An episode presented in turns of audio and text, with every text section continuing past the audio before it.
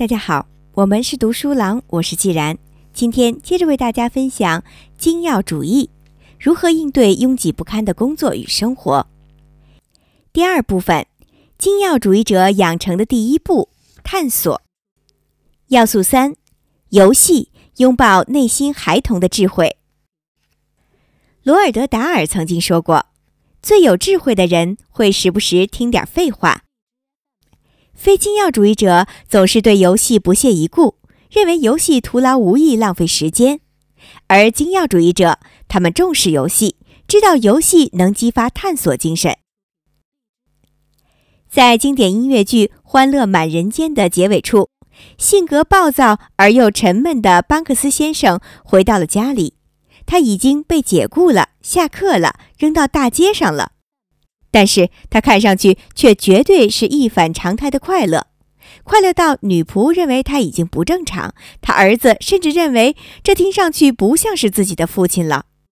的确，当这位父亲给孩子们拿出那个修补好的风筝，并开始唱“让我们放风筝去”的时候，他几乎变了个人。离开了枯燥无味的银行工作，班克斯内心深处的那个孩童突然获得了重生。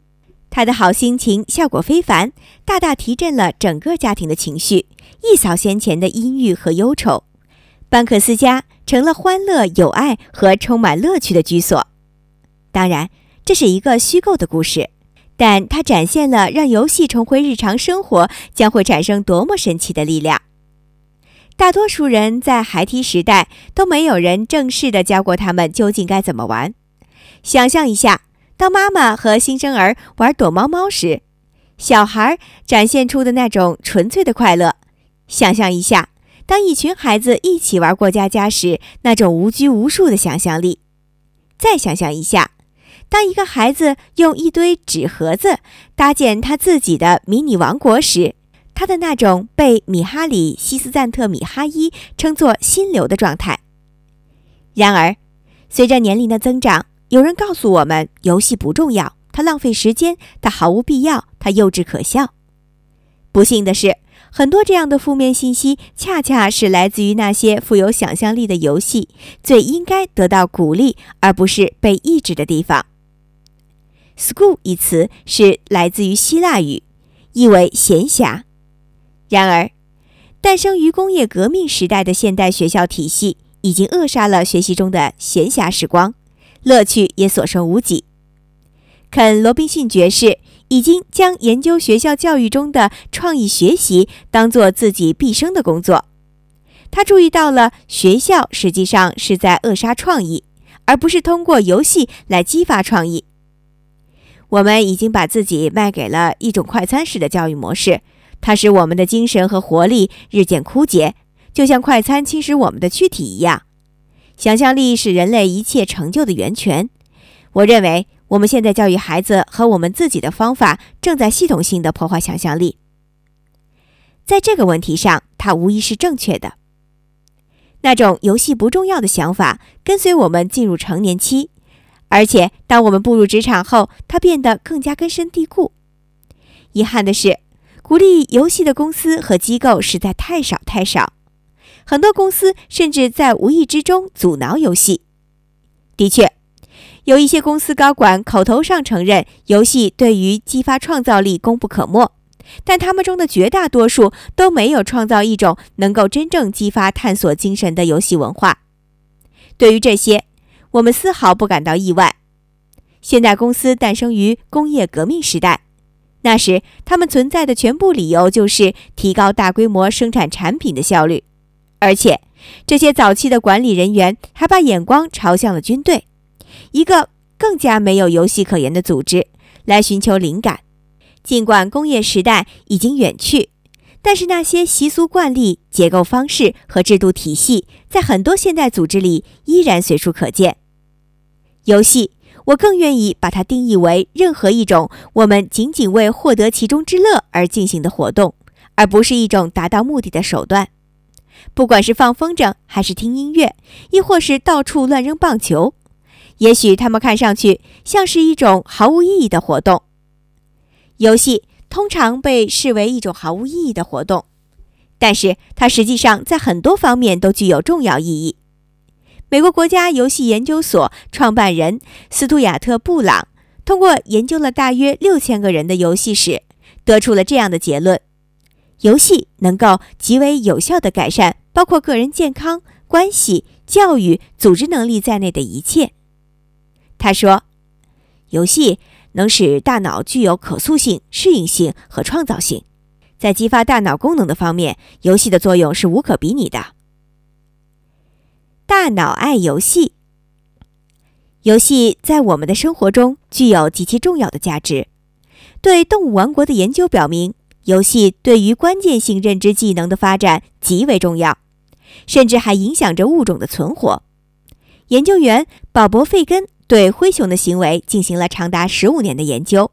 他发现，最会玩的灰熊寿命最长。当被问及其中的原因时，他说。在一个严峻挑战层出不穷而且无法预知的世界里，游戏能让这些熊更好地应对变化着的环境。雅克·潘克塞普在《情感精神科学：人类和动物的感情基础》一书中得出类似的结论。确定无疑的是，在游戏过程中，动物的行为往往变得更加灵活而且具有创造性。斯图亚特·布朗写道。然而，在所有的动物物种中，人类是最会玩的。我们生来就会做游戏，并且在游戏中生存发展。当我们玩的时候，人性得到了最纯粹的表达，个性得到了最真实的展现。游戏的那一刻，我们最深刻地感觉到自己活着。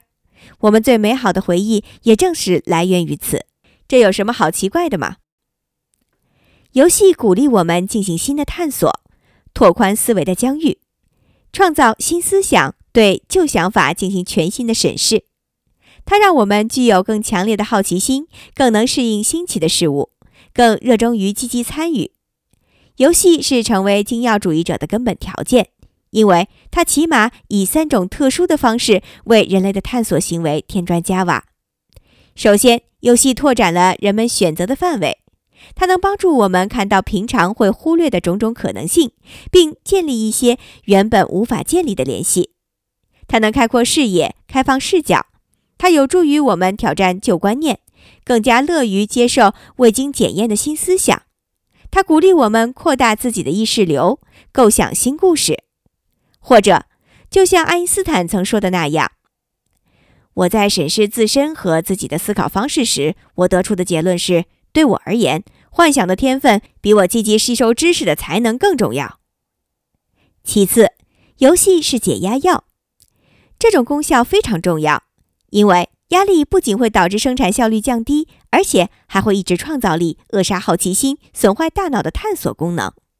这样的感觉你一定不陌生。工作压力让你透不过气来，突然间一切都不对劲儿了。你找不到钥匙，动不动就摔到东西，重要的报告落在厨房的餐桌上。最新研究成果表明，这种情况是由于压力导致大脑中情绪监测部分，也就是杏仁核活动增加，而同时大脑中负责认知功能的部分，也就是海马体的活动减少。结果很简单，那就是我们无法清晰的思考。我亲眼见过游戏在我孩子身上产生的与之相反的效应。当他们焦虑不安、无法控制事情时，我让他们画画，变化几乎立马就能出现。压力解除了，孩子们的探索能力失而复得。最后，游戏对于大脑的执行功能可以产生积极的影响，正如专门研究脑科学的精神病学家爱德华·哈洛维尔解释的那样，大脑的执行功能。包括制定计划、区分主次、安排日程、预先准备、委派分配、做出决策和总结分析。简而言之，就是任何一个要在商界有出色表现的领导者所必须具备的技能。游戏能够刺激大脑中的相关区域，进行小心谨慎的逻辑推理和无忧无虑、不受束缚的探索。有鉴于此。人类思维领域的重大发现都出现在游戏时刻，也就不足为奇了。哈洛维尔写道：“哥伦布正是在玩的时候发现地球是圆的。牛顿正是在放松自己的大脑时看到了苹果树，并突然发现了地心引力。沃森与克里克正是在玩 DNA 分子各种可能的模型时，偶然发现了双螺旋模型。莎士比亚玩伊扬格五音步玩了一生，只要醒着，莫扎特就离不开玩。要说到大脑爱游戏，爱因斯坦的思维实验就是极好的例子。让游戏走进工作，让游戏走进生活。有些创意公司最终还是认识到了游戏所具有的重要价值。Twitter 公司的首席执行官鼓励员工玩喜剧表演，他在公司发起了一种即兴表演课程。作为一个曾经的脱口秀谐星，他十分清楚即兴表演会迫使人们去努力拓宽思路，突破各种惯性思维的束缚，进行各种灵活、更有创造性的思考。其他一些公司则鼓励在物理环境中开展游戏活动。IDEO 公司在微型汽车里开会，在 Google 公司的大厅里，你很可能会碰巧遇到一只巨大的、浑身覆盖着火烈鸟的恐龙。在皮克斯动画工作室里，艺术家办公室的布置各出奇招，从旧时代的西方小酒馆到小木屋，不一而足。我曾经认识一位在出版社公司工作的成功女士，她在自己的办公桌上放着一个史泰博公司生产的轻松按钮，每个离开她办公室的人就会像孩子般激动地用手掌在那个大大的红色按钮上拍一下，录好的声音就会大声响起，向整个办公室宣布小事一桩。出了这位女士的办公室，沿着公司的走廊往后。另一位女士在她的办公室里放了一幅带框的装饰画，画中是儿童图书中的插图，总能让她想起孩提时代阅读的乐趣。可能对于这些人来说，办公室玩具、覆盖着火烈鸟的恐龙、充满了动物片雕像的办公室都是无价值的、令人分心的事物。但问题的关键却是它们的作用恰恰相反。以上这些人所做的努力。颠覆着非精要主义者所谓的“游戏不重要”的逻辑，而且还把游戏视作创造性和探索活动的重要驱动力。因此，我们该如何让游戏更多的走进我们的职场和生活呢？布朗在他的书中提供了一种入门方法，来帮助读者重温游戏。